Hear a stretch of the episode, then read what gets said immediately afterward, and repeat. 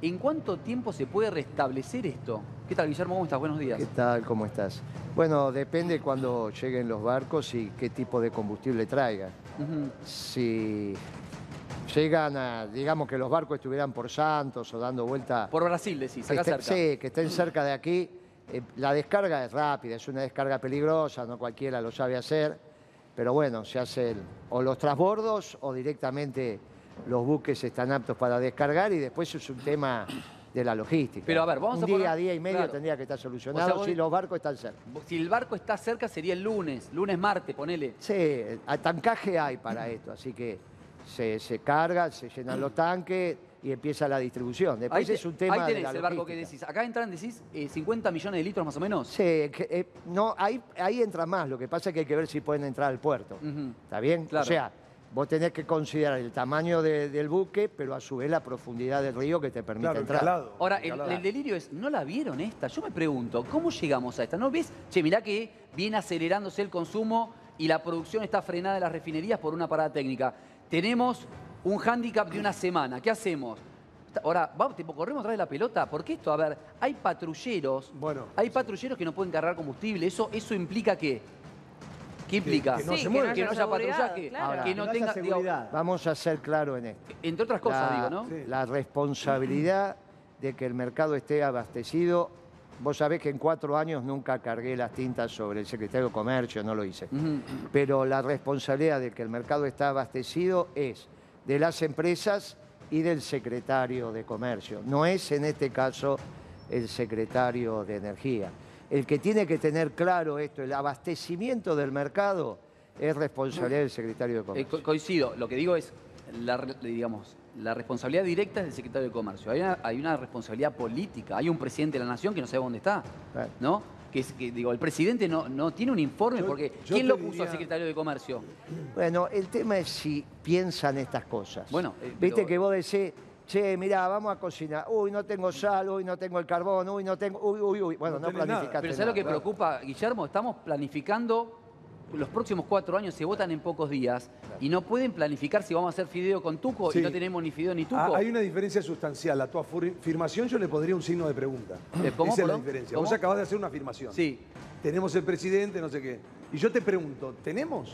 Bueno, no sé, Eh, déjame, con toda de- honestidad, ¿no? déjame que me interese, me interesa ir con Facu, que eh, hay mucha gente, mucha gente enojada. Hoy en la cola la gente puteaba, se bajaba del auto. ¿Qué dice la gente ahí, Facundo? Sí, bueno, eh, a ver, hay gente que está, como decíamos, hace una hora haciendo esta fila. No solo eso, Augusto, hay que tener en cuenta que mucha gente que llegó a esta fila ya viene de otras filas que Tal eran o más largas o lugares donde directamente les fue imposible cargar. Por suerte acá hay gente de la, de la estación de servicio que está ordenando más. Este señor se está colando. Señor, este, Mirá cómo se mandó. Este señor De no hizo la Ah, un fila. fenómeno. Ahora Ah, no, no, o no. ¿Sí se mandó? Sí, no, ahora seguramente le van a decir algo. Ah, no, se mandó al, al shop. Ah, Ah, claro, mandó bueno. al, lado, de otro lado. al- al negocio. sí. a ver, ¿qué dice ¿Todo bien, moto? amigo? ¿Cómo estamos? Argentina, vamos a Argentina, parece Venezuela esto. Tengo amigos que iban con bidones. Así que hay que agradecerle a nuestro presidente, al más inútil de todo, que es el ministro de Economía, futuro candidato. Así que fantástico esto. En el país más rico del mundo tenemos esto. Una ¿Hace mucho que andás tratando de cargar nafta?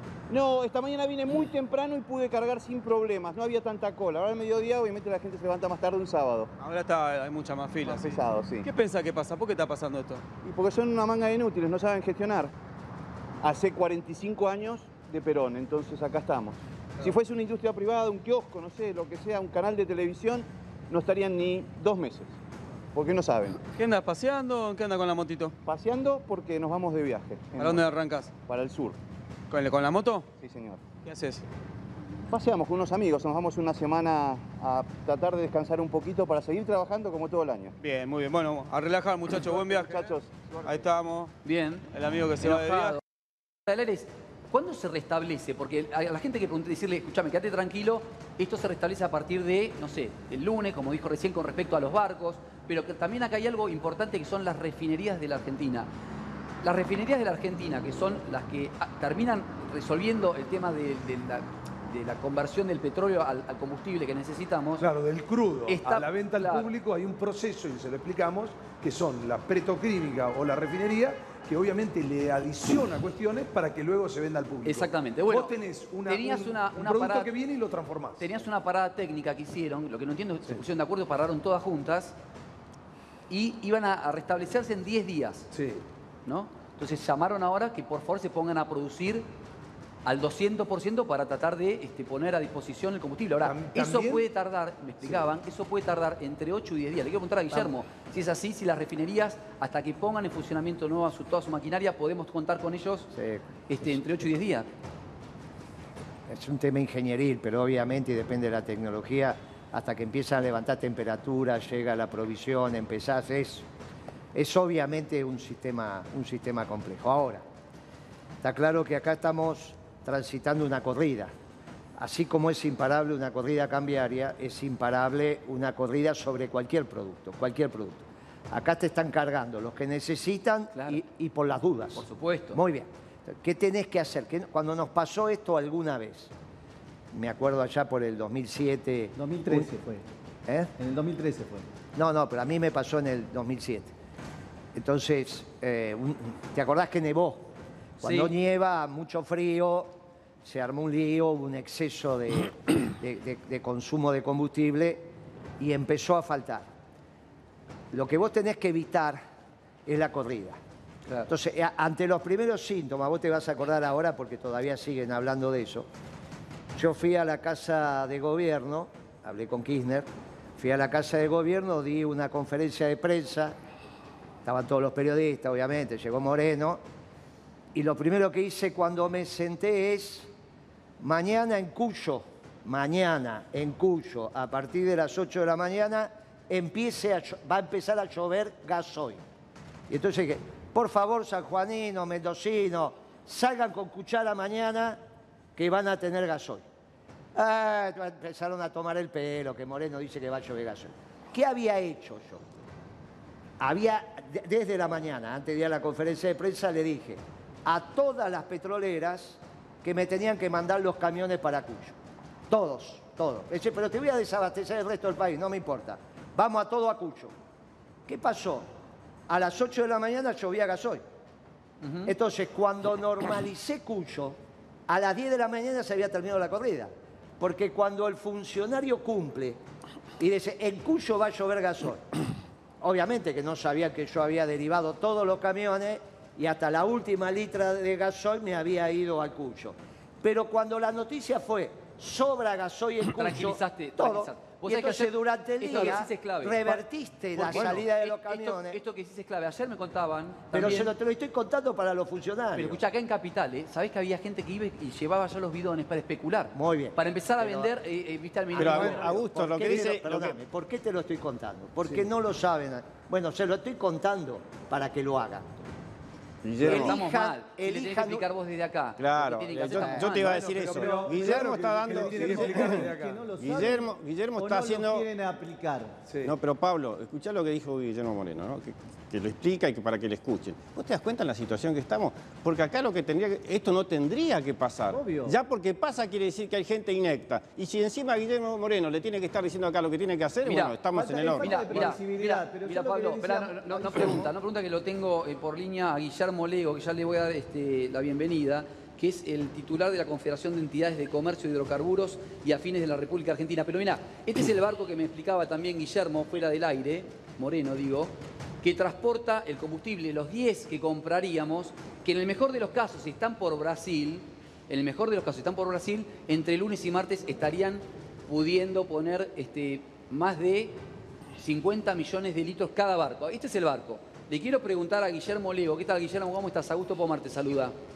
¿Qué tal, Augusto? ¿Cómo andás? Saludos a Guillermo Moreno también. Eh, bueno, te distribuyo con mucho Eh, eh, Guillermo, a ver, la gran preocupación es cuándo vamos a volver a tener combustible normalmente, no tener que padecer estas colas y, y en muchos casos llegar a- al surtidor y que te digan, no, no queda más combustible. Claro, mira, nosotros no tenemos una, una fecha concreta. Ayer estuvo una reunión con la Secretaría de Energía. este, en principio la había tenido con la Secretaría Petrolera. Guillermo. A ver, ¿Cómo? repetime, por favor, que se te cortó un poco. Sí, que ayer, este, el viernes, tuvimos una reunión eh, con la Secretaría de Energía. Previamente la habían tenido con las empresas petroleras y después...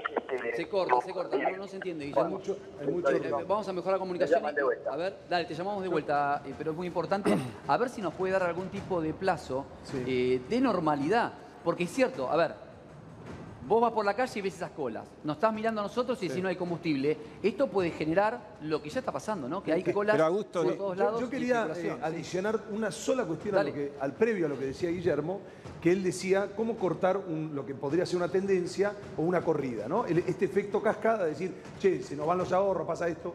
Ya venía hace dos semanas, ya pasó esto, de decir, no, los distribuidores no tienen precio, están reteniendo. Esto ya lo venimos viendo, porque lo que se decía de la devaluación, que sí, que no. Pero mirá que la Digo, competencia vino, más allá que Sí. no estaban autorizados, ajustando precios. ¿eh? La competencia, digo, de la petrolera de bandera que tenemos. No, no, está bien. Yo no digo, esto es lo que vos decís y, y está bien, pero hay un efecto también, y esto es lo que quiero decir, es, hay un, efecto de especulación también y una cierta tendenciosidad para generar también un clima Pero, pero, que no, está- pero escúchame. No, el, pero 70%, sí, no. el 70% del mercado lo abastece nuestra petrolera de bandera. Está cubierto, No va a estar claro. especulando en un momento eleccionario para No, generar este pero- caos. Pero, no, yo no estaba digo- hablando de eso. Yo te, lo que te estoy diciendo es, ¿por qué, digo, otras petroleras o alguien que distribuye Pero o alguien en la cadena de distribución Sí. está, insisto en este punto, está tratando de hacer de que una especie de caos? También A ver, hay gente que lo está ver. capitalizando políticamente. Ahora sí. ¿Se entendió el concepto? Ah, sí, se entendió. Sí. Ahora vamos a escuchar, si lo puedo escuchar un poquito mejor a Guillermo. Hola, ¿qué tal, Guillermo? A ver si te escucho ahora mejor.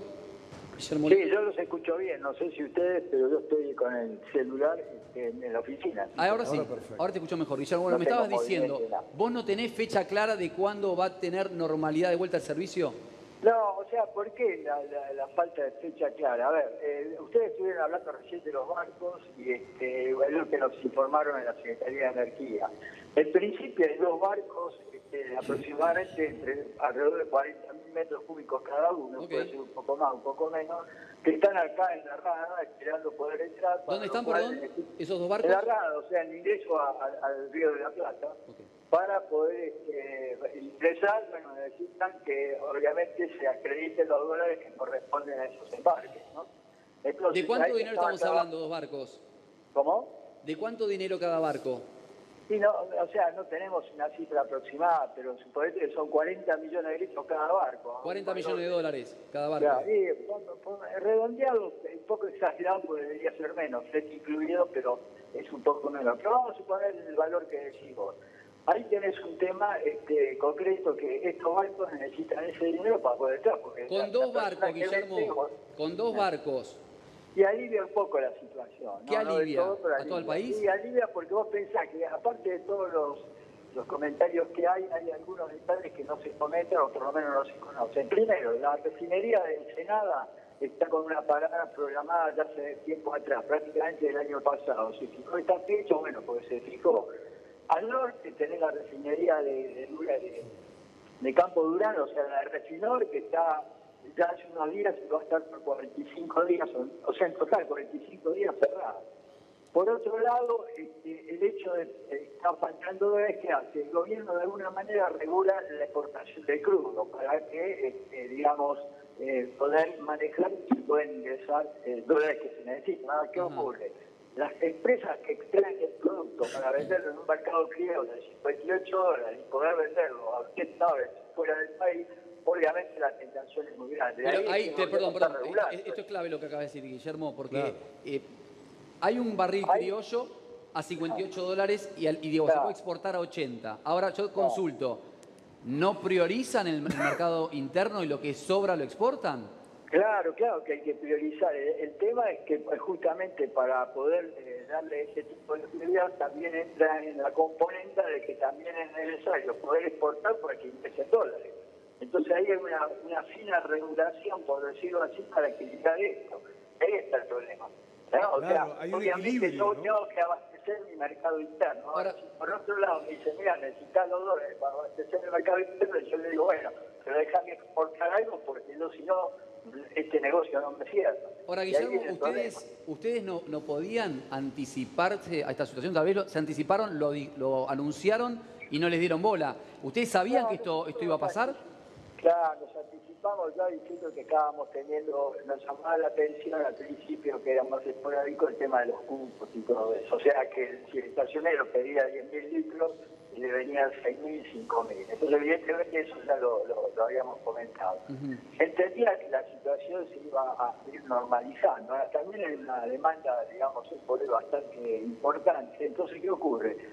Lo que yo escuché, por eso le mandé mis saludos a Moreno. Moreno tuvo, eh, digamos, la posibilidad, o lo que diseñé en su momento, que era una resolución que permitía a las estaciones de servicio que no podían ser abastecidas normalmente por el contrato que tenían con la empresa petrolera, poder pedir a otra empresa petrolera. Claro. Era la resolución 25, él no se acordaba bien, me parece. O sea- esto fue en el 2006. Me quedo, me quedo, Guillermo, con un hombre de la industria y con el título que usted no me puede decir cuándo va a estar garantizado el servicio al 100%. Pero sí, yo no le puedo dar eso porque ya hace rato que no está garantizado el 100%, porque evidentemente la, la- la producción que tenemos en el país, más allá de todas las circunstancias que pasen, abastece, o sea, la producción alcanza un 80% de la demanda. O sea, ese 20% hay que importarlo sí o sí, guste o no guste. Entonces, si los barcos que traen el producto anticipadamente, no sabemos que viene, bueno, la cosa se soluciona. Ahora, si tenemos barcos esperando y otros eh, X cantidad que según la Secretaría de Energía afirmó o comentó que tenían eh, 10 barcos, bueno, habrá que ver cuándo llegan esos barcos. Mientras tanto eso no debe, acá no, no hay una solución rápida para decir esto dentro de 10 días cagamos.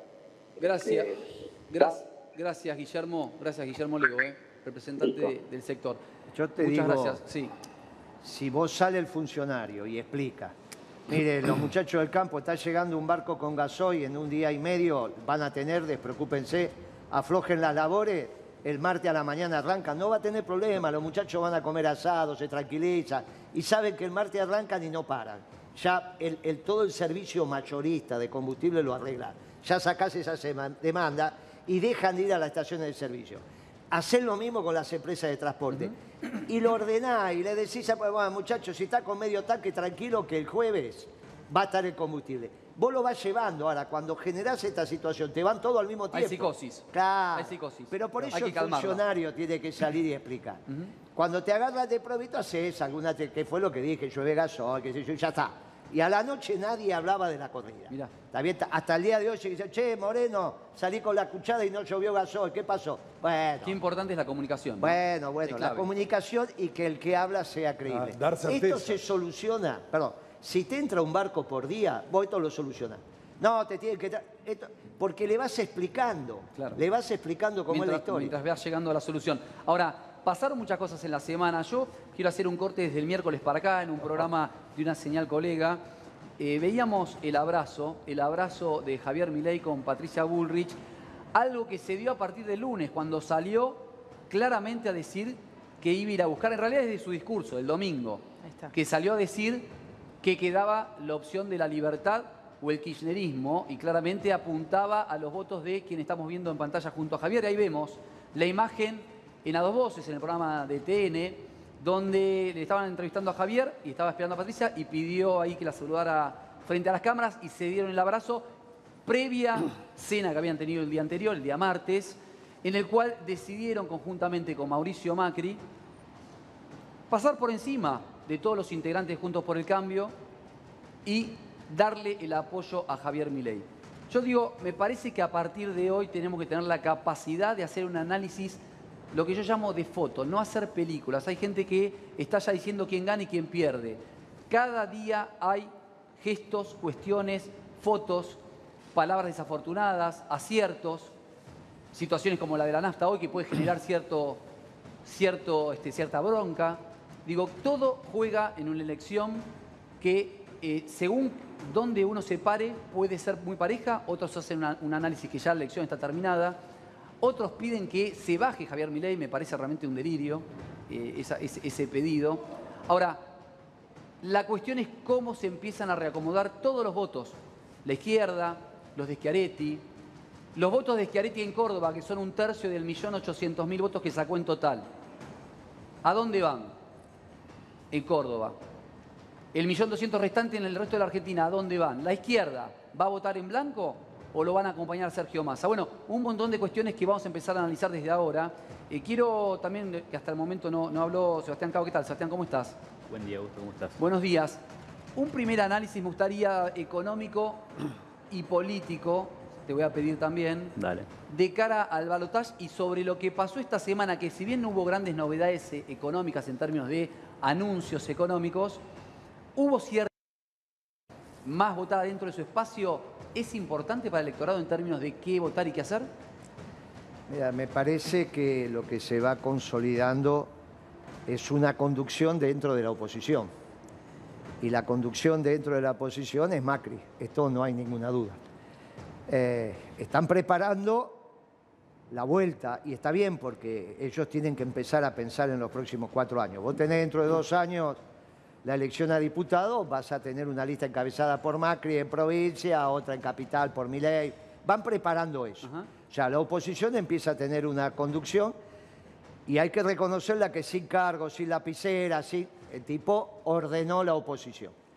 Eh, Rodríguez Larreta lo quería jubilar, se sacó de encima todo lo que era la socialdemocracia dentro de Cambiemos, Morales, Lustó, Stolbizer, esto vamos a ser claro, ahora quedó El puro, el puro de él, digamos. ideológicamente más o menos ordenado. No es la revolución anarcocapitalista de Milei, eso de que el Banco Central no negocia, no importa. Esta historia se terminó, esa revolución murió antes de nacer, pero queda un espacio coherente, con conducción, que es cuestión que empiecen a trabajar. Pero vos entendés que, digamos, que Mauricio Macri, el mejor escenario para él es que Javier pierda o él está trabajando para que gane. Él va a intentar que saque la mayor cantidad de votos Javier. Obviamente es muy difícil que gane. Que saque la mayor cantidad de votos porque desde ahí él arranca. ¿Cómo fue la negociación? Hoy te voy a acompañar, mañana me acompañas vos. Esto es muy sencillo, duró cinco minutos, no hay mucha historia. Ahora, problema de los radicales, de Lutó, Morales, ¿cuál es su lugar? Rodríguez Larreta, ¿cuál es su lugar? El lugar de la socialdemocracia es este gobierno que fracasó. O sea, este progresismo tanto el gobierno de Alfonsín como el gobierno de Alberto Fernández fracasa, y el de la Alianza, por las concepciones socialdemócratas. Bueno, muy bien. Ese lugar es el gran perdedor. ¿Qué le pasa a Massa? Massa puede ser un gran ganador, un gran gobierno. Humildemente creo que lo único que lo hace un buen gobierno es que reindustrialice la Argentina. Si no le reindustrializa, y esto es una gesta que él tiene que encarar, bien, va a ser, va a ser difícil y viene Macri. Ahora, si inicia la gesta de la reindustrialización con un mundo que te facilita la reindustrialización, tenés masa para bastante tiempo. Entonces se empiezan a ordenar las fuerzas. El nacionalismo que quiere reindustrializar la Argentina y la globalización que va a ser Macri. ¿Dónde se va a quedar el progresismo? Y bueno, va a estar como estuvo siempre en la Argentina. Pero esos van a ser los dos modelos. Eh, dame, dame un segundo, quiero hacer este paréntesis que estábamos con mucha preocupación de la gente que va a pasar con el combustible. Bueno, acá una nota de BAE eh, que dice lo siguiente, la provisión de combustibles, un poco también lo que mencionabas vos, este, Guillermo, la provisión de combustibles se normalizará en los primeros días de la semana que viene. Fuentes oficiales y el sector privado informaron a BAE Negocios que la petrolera estatal YPF ya descargó hoy dos barcos de combustibles y comenzó a distribuirlos en todo el país. O sea, ya lo hizo esto. ¿sí? Y dice también que el abastecimiento comenzó a regularizarse y estará normalizado desde, Desde el el lunes, lunes, claro. con diferencias entre las petroleras por cuestiones de logística. Bueno, esto es lo que decíamos un poco, salir a tranquilizar al mercado. Vuelvo con la eh, política. Quería sumar, me parece también algo vos, este, y también te quiero escuchar Jorge, eh, pero dale. eh, Si me dale. permitís un segundo Sí. simplemente como consejo. Sí, claro. les digo, no salgan a abastecer todo al mismo tiempo, porque no les va a alcanzar. Elijan el campo, eligen la de transporte, le avisan al público que el lunes van a tener una... Se tranquiliza, no salgan en todo un poquito, porque no, no va a servir. Bien. Me, me dan un minuto. Quiero primero sumar a lo que contestaba la Unión Cívica Radical, que mostraron con Morales y con Lustó una sorpresa por la decisión eh, del PRO, digamos, encabezado por Patricia Burrich, que dicho sea de paso, volvió a firmar para ser la presidenta del, del espacio. Escuchemos lo que decían, dale. Ante el dilema de cambio, En mi opinión, Patricia Bullrich y Mauricio Macri decidieron 3.2 millones de votos del votante de Juntos por el Cambio, Patricia Burrich y Luis Petri, que sea Milei. contra 2.1 millones que votaría a Unión por la Patria en este escenario. Y ahí tenemos también ahí tenemos también un Massa presidente Por 136 con 136 mil votos. Se entiende que es muy fino lo que estamos hablando, sí. porque el análisis real sobre la base del, del total que votó es fina, aunque insisto, algunos dicen, no, esto ya está terminado. Esto me parece que es una lectura equivocada, porque todo lo que hagan de acá al 19 juega, todo, absolutamente todo, todo juega, todo juega. Fíjate que es- en, en Capital se, eh, lo bajan, a- porque lo bajan a Santoro, justamente para desalentar que vayan a votar los de Juntos por el Cambio. Exactamente, exactamente. Ahora, Bueno, eh, fíjate, Augusto, que eso es lo que cree la mayoría de la gente, ¿no? Cuando vos estás en la calle, cuando vas al supermercado, dicen, bueno, el voto en blanco va a favorecer a Sergio Massa. No lo dudan, no piensan, no, bueno, puede favorecer a Javier Milei, porque en realidad no tiene por qué favorecer directamente a Sergio Massa. Pero lo que cree la gente es, si voy a votar, tengo que ir a votar, no sé a quién votar, voto en blanco, favorezco entonces a Sergio Massa, es lo mismo que votarlo a él.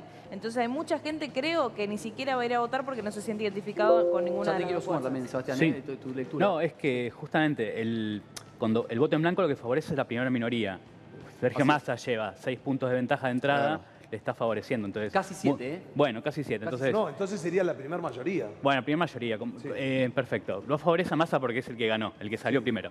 Eh, entonces, la gente que dice, no voy a, voy a votar en blanco porque no me re- representa ninguno, no quiero más kirchnerismo, lo que va a obtener es más kirchnerismo fu- futuro. Claro, Em, bueno, un poco lo que decís vos, hoy decía Javier Milei lo mismo en una radio a la mañana, que decía, la neutralidad ayuda Favorece a Massa. al- Favorece y ayuda Eso a es una realidad eh, incontrastable. El, el voto en blanco y la neutralidad favorece a Massa. Y también es Eso cierto lo tiene que saber la gente. También es cierto que mucha gente. Favorece al digo, que sale primero en esta elección. En esta elección. Amplía la distancia del que sale primero en y, y esta. también hay gente que quiere un cambio, y que quiere un cambio, digo, no, es un escenario, obviamente hoy no lo podemos contratar, no sabemos el número, que ni de casualidad, ni de casualidad te vota un ley. Claro. O sea, cuidado con esto, ¿eh?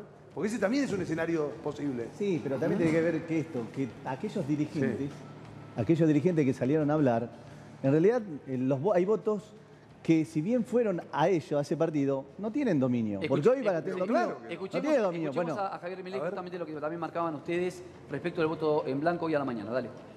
Eh, pero después, digo, cada uno expresa lo que le parece, listo, o sea, no es tan dramático. Claro. No sé por qué digo, o sea, no, no le pongamos drama. Algo que es más simple. Eh, Es decir, lo que sí está claro que las posiciones neutras, digamos, favorecen a masa. o sea, que el, el voto que no se emite, eh, ¿usted piensa que lo favorece a Massa? Por ejemplo, Y voto... obviamente, y llevemos el caso al, ana- al, al extremo y entonces, eh, digamos, eso es favorecer a masa. Eh, hay... pero después, Hay algo que me parece que el mejor intérprete, el que tenemos acá en el piso, y que me lo puede decir, es Guillermo Moreno por su afiliación partidaria. Ahora, yo he visto la provincia de Buenos Aires pintada toda de amarillo y pintada toda de azul. Entonces, mi pregunta es concretamente, ¿cuánto implica que Gerardo Morales o Patricia Bullrich o este, Lustó digan lo que van a hacer? Si en definitiva después hemos visto que la gente no sé si vota desde un lugar partidario, sino de lo que le parece. Mirá, primero el voto en blanco. El voto en blanco amplía la distancia de la primera minoría de, porque no va a haber mayoría en el balotaje, la mayoría ya está. La primera minoría del balotaje. Amplía, porque te baja la base de 100. Lo que dijo Milei recién es, si nadie va a votar y solo va a votar el 37 que ya votó a Massa, que se supone que lo va a votar, y el 30 que ya votó a Milei, bueno, ese, nuevo 100% eso, gana claro, él. entonces está claro que ese, ese- ¿Cuánto de Patricia, cu- cuánto es todo este ejercicio que vos estás haciendo?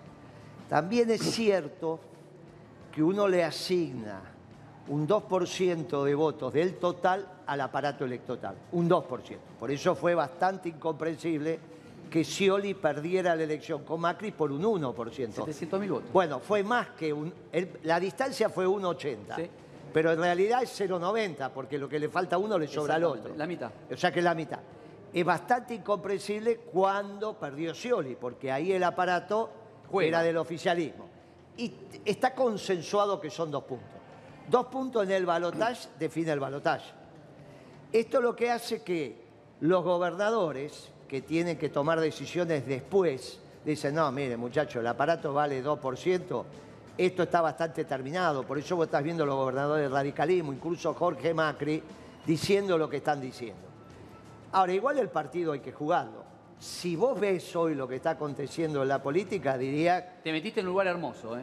Te metiste en un lugar hermoso. Yo te pregunto, el que se jugaba el territorio, que agarra de la suya, ¿sí? Va al bolso, a ver, entiéndame, va al bolso y dice, escuchame, Nuevo. todos los fierros, los remises, los colectivos, la jugamos porque este domingo es la nuestra, los intendentes, los gobernadores. Ahora, eso es mucha plata, es mucho recurso. ¿La van a poner igual el 19 que ya la de ellos está garantizada? ¿O si te pusieron 4 te van a poner 0,5 ahora? O no Digo, te- ¿el aparato va a jugar igual? O no te la ponen, o es, lo- o es la foto que estás viendo de los gobernadores radicales y dicen, muchachos, yo tengo que gobernar cuatro años más con masa. Entonces, esto empieza a jugar. Esta ya es una elección donde los hechos cualitativos, el aparato superestructural empieza a tener importancia. El aparato empieza a tener importancia. Ahora, el partido hay que jugarlo. A su vez tenés a Macri, que quiere quedar como jefe de la oposición y que no le sirve que gane Milei. Esto es una realidad. Y el hombre está- cada vez se pone más bravo, va envejeciendo y no se abuena. ¿viste? Este se va poniendo cada vez más Algo que me gustaría también, Se quizá- pone que, peor. digamos, que dejemos tranquilidad en el pueblo y te sumo, Jorge, también a- al análisis, es, digo, Javier Milei o el espacio de Javier Milei habló de 5.000 denuncias. Viste que se habla siempre mucho de esto, no, me robaron los votos, no me robaron.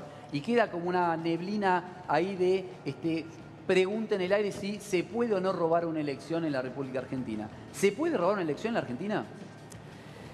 Mira, el aparato son dos puntos. Que hay dos, que el oficialismo arranca 2 a 0, Es arranca. Ahora tiene que llegar. Vos me decís, bueno, Moreno, vos no tuviste en las pasos. Pero es que en un, balota- en un puntos es la elección. Bueno, por eso te digo que es lo que le está pasando Ya al ganó, gobernador. entonces. Es lo que le pasa al gobernador de Corrientes. Que vos no podés negar que es radical y ganó bien. O lo que le pasa al de Chaco que acaba de ganar. O incluso al de Santa Fe. Muchachos, acá dos puntos que se lleva el aparato eh, define. Entonces van a jugar hasta donde puedan jugar. ¿Qué es lo que estás viendo? Esta es la realidad. Hay mucha. Esta es una elección de Te lo pregunto al revés. En un ejercicio, que ahora lo vamos a Problema del también, balotaje. Había 80.000 votos, por ejemplo, a favor de Javier Milei, que ahora te lo hago el ejercicio. 80.000 votos puede ganar con una diferencia de 80.000 votos, te lo hago al revés. Con 80.000 votos de diferencia. Y sí, pues se Porque puede. Con se- esos dos puntos decís, no. se- bueno, por eso. Por el aparato. Vos decís, depende del aparato que pongan del otro lado. El aparato que van a poner del otro lado, mucho es radical. Los radicales están, y a su vez tienen que controlar su territorio, porque lo mismo le pasa con los intendentes. Vos vas a Santa Fe, hay un montón de intendentes radicales y dicen, no, está bien, vamos, ya está, esto ya está, hay dos puntos. Bueno, muy bien. Por eso la discusión del balotaje también es una discusión. Antes, ¿cómo era? Ganaste, ganaste. Entonces no ibas a este tema. Esto se buscó para buscar más legitimidad o para que no sea presidente peronista, que fue lo que inventó la anuncio. Bien. Porque esto viene de la época del anuncio. Es decir, hay un 50% de la población que no es peronista. Por lo tanto, el peronismo siempre nos gana con el 45% que son peronistas. Vamos al balotaje. Bueno, siguen con esta historia. Alfonsín lo puso en la reforma constitucional, Menem le hizo alguna cosa en la primera vuelta, dijo diferencia de 10 llegando a 40, con 45 pasa. Ahora, como esos extremos no se dieron, vas al balotaje. Y apuestan a que el 50% que es anti... Bueno, Escúchame. yo te digo, quiero esto que va a me ser digas, difícil. quiero este último simulador que eh, es el simulador Moreno. Quiero que me lo hagas vos. Vos quiero que me lo analices. De los 6.200.000 votos de Juntos por el Cambio, ¿cuánto le pongo a cada uno? No, yo creo que de eso no se va a llevar, pero no se va a llevar. eh, Para sumar en el total, vos calculale que mi ley va, a- va a estar entre 38 y 42 votos para mí. Con lo cual, de esa cantidad Sí. de votos va a ser la mayoría de esos 10 puntos que le falta a mi ley para llegar al pero 40. decímelo, de cada 10 votos de, de este espacio, ¿cuántos van a Milei? Así lo armo, lo armo Eh, como lo no, pensás. pero lo que pasa es que no hice esa cuenta. ¿Cuántos millones de votos son? 6.200.000. y eh, es un 10% del total, son 3 millones y 2 millones y pico le van a ir a Milei. O sea, vos decís que de estos votan solamente el 20 y pico por ciento a Milei. Claro, sí, 2 millones y pico, los radicales no lo van a votar. 30% decís, o sea, Sí, de dos cada... millones y pico de votos. a 6 De- millones pará, entre Dos millones y pico de votos es más del, del Pero si tre- los radicales ya no la 20%. votaron, Pero ya no votaron de junto cada por el 10, vos decís 3 millones de votos. Claro, yo lo que te digo es, Pero no de acá solamente. no de acá, por eso. Milei sacó el 30%, precisa un 10 más. Sí. El padrón son 34 millones, más o menos No que van- igual no van todos. Bueno, no van todos a 27, votar. Por eso te 27 dije, millones. 3 millones de votos más de Milei. ¿Cuánto sacó Milei? Milei sacó, ¿a dónde lo tengo? ¿A dónde lo tengo a Milei? Eh, ¿Dónde lo tengo, chicos, acá? Y Libertad Avanza, ¿dónde está? Sí, no lo encuentro. No, lo que pasa es que no Libertad está ahí. Avanza. Es- eh, eh, el escenario es con, con los de afuera. A ver, eh, subí un poquito, No, chicos. ¿cómo no, no va acá está. Siete estar. casi 8 millones. 7 millones Bueno, con, a eso, punto ocho. a eso le tenés que sumar para sacar el 10, 40. 10 millones, 3, millones más. Claro, 11 bueno, millones. hagamos sobre el 100%. Dale. Después los blancos dejémoslo porque arman un lío. Pero decime- a ver, pero como te digo yo, de cada 10 votos que votaron juntos por el cambio, decime cuántos votan a Milei en la próxima. Eh, Dame un número. Y no, está bien, pero el, número, no, lo que te quiero decir es, vos- Yo te digo. cuando yo te digo el 40%, el 40 va a sacar mi ley, ¿sobre qué cantidad de votos en blanco? Bueno, por eso está jugando. Sobre el balotaje, sobre lo que quede, yo estoy viendo entre 38 y 42 Eso lo entendí. Claro, pero es que no te lo puedo hacer porque no, lo tengo, no estoy viendo los números. No, pero bueno, a ver. voy- Y voy a es que no los tengo porque te lo- en, en función del resultado que te di, vos tendrías que poner los números ahí. Yo te digo, a mi ley le falta, él sacó el 30% de la elección, Sí. no importa qué cantidad de votos, porque él creció en según, cantidad de digo votos. según vos. tipo que Él va a sacar el 40% Está bien, promedio. está bien. Eso significa, ¿sobre qué porcentaje de votos va a ir? Sobre 34 van a votar 30 millones. La base del simulador es sobre 28. la base, sobre la base que se votó, que son 27 millones de votos. 27, entonces el 40 de eso te está dando 10 millones y pico. Sí. Eso es lo que va a ley. Perfecto, eso lo entendí. Yo lo que digo es, fuerza por fuerza, ¿dónde interpretás que va a votar cada uno? La izquierda, te lo pongo al revés, la izquierda. Cada La 10 izquierda va a ser izquierda. un 80-90% Listo, para. me la rápido. Sos, sos- sos bravo, ¿eh? Sí. O- 80% ponemos. 80, 80-10 y sacale los blancos. Ponele 80 y perfecto, ahí tenemos 80%. Lo que es Schiaretti. Lo- lo 50-50. de- Sí, 60, 60-40. 60 puede ser. Sergio. Sí, 60 Sergio. 60 Sergio. 40 Javier Milei. porque va a perder muchos votos en Córdoba. Y como Córdoba fue importante, Bien. Y decime, entonces, Juntos por el Cambio, ¿qué relación? que te queda 23. De los 10, de, de cada 10 votantes, ¿cuántos votan a, a Javier y cuántos votan a Sergio? Y no, ahí es menos, de- pero bastante menos del 50-50. Va a ser 40-60. 60. O sea, sí. 60 Milei. No, 60. 60 Unión por la 60 Patria. Unión por la Sí, Patria. claro, porque ¿De dónde saca ese dato? Es insólito. ¿De dónde sacas radi- ese dato? Es simulador. Pará, pará, pará. Es Pero si le de preguntaron a él. Es No le simulador de responde lo que él dice. No entiendo, ¿de qué lo Él sabe? dice Pero que es- 23. ese- él este es el- 23%. Escuchen, miren lo que dice Graf. Perdón, la calculadora de Moreno es esta. Sí, bueno, está bien, pero la calculadora moneda está funcionando mal. Póngale pila. pará. Pará, no, funciona mal cuando no te gusta a vos, querido. Pará, pará. Si hubiera dicho que van todos los votos a él, le parece fantástico. después hacemos una a radicales. cua- a ¿Cuánto- coherente. ¿Cómo Patricia va a tener 23%? A conciencia. Votos? Ridículo. Es ridículo. Es ridículo. Bueno, a ver, entonces acá está bien, está 60 a 40, chicos. Bajemos entonces, obviamente con el análisis y la calculadora de, de Guillermo, eh, Massa presidente, Con tres palos arriba. con casi 4 millones de votos. Que- que tengo la relación, sí, vos fíjate, perdón. ¿Cómo 4 Cin- millones? Claro, 4 millones de diferencia de, De voto diferencia, arriba. por arriba. Tenés 57.2 para Sergio Massa, con esto que vos planteás, y 42,8 con... eh, Yo te estaba de diciendo, Javier Milei. 42 de mi ley.